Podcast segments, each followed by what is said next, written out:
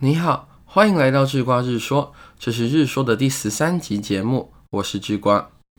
这几年“厌世”这个词汇被大量的运用，虽然多数时候啊，类似这样的流行词汇被大量使用，此意原先的含义就会被弱化以及转移。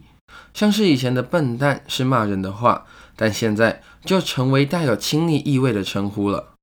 厌世啊，原先的意义是对这世界的一切产生了本质上的厌恶以及厌烦，却又不得不继续生活的矛盾。但是在经过弱化后啊，厌世在现代的用法，可能就仅仅是对于所遇到的人事物产生了反感而已。但是我们仍然要注意啊。即使词义本身所蕴含的情感可能已经弱化了，但文字仍然有力量，仍然可能带出原本就有的恶劣意涵。那么，探讨使用“厌世”这个词与当下的心理状态，就有它的实际意义了。使用“厌世”这个词语啊，表达出什么样的现象呢？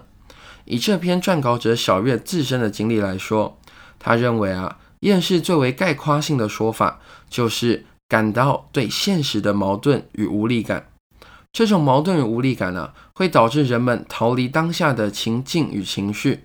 那如果人们发现自己被困住，无法或无力逃离这种感受的时候，他们就会选择进行更高维度的逃离，那就是逃离这个世界，也就是自杀。这样厌世的情绪啊，与自杀的行为似乎就产生了一些关联，于是。我们可以尝试从一些心理学上对于自杀的认知，来谈谈一下现代人对厌世以及自杀的观点。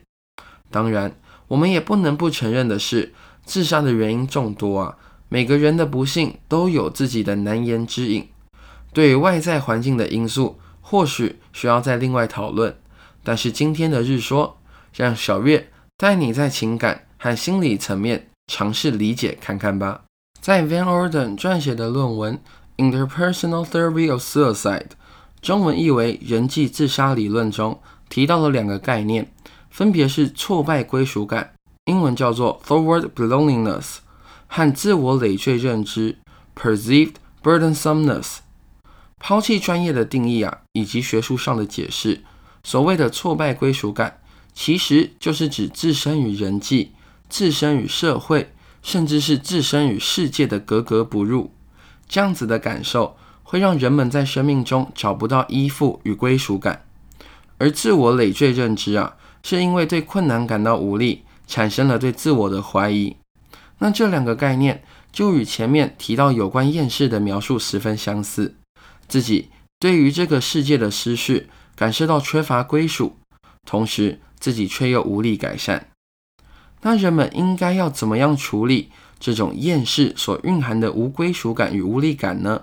首先就是要面对它，需要先承认厌世是存在的，正视它，不要用任何形式逃避，即使是想要自杀也是如此。例如，卡缪在薛西弗式的神话中引入了薛西弗的传说，搬动石头到山顶啊，却永远无法成功，因为石头会不断的滚下。搬动石头带来的是无止境的疲劳，根本是毫无意义的行为。但是卡缪啊，却肯定了薛西弗斯能够直面这种无力。卡缪写道：“当他承认了在他任务中的无意义和命运的确定性时，他将意识到啊自己处境的荒谬。但他直视这种荒谬，并通过反抗荒谬而感到充实。所以啊，充实每个生命的当下。”或许就是面对厌世的最好方法了。